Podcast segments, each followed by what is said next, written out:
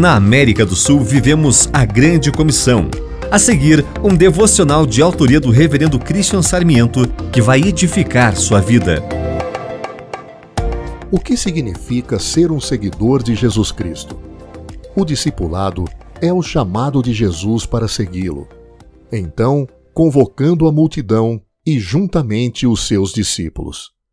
Jesus não se dirige apenas aos seus discípulos, mas também a todos aqueles que o ouviram ontem e hoje. O chamado de Jesus tem implicações de ações claras.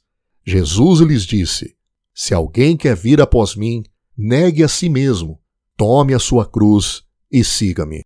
É a primeira vez que Jesus apresenta o conceito da cruz.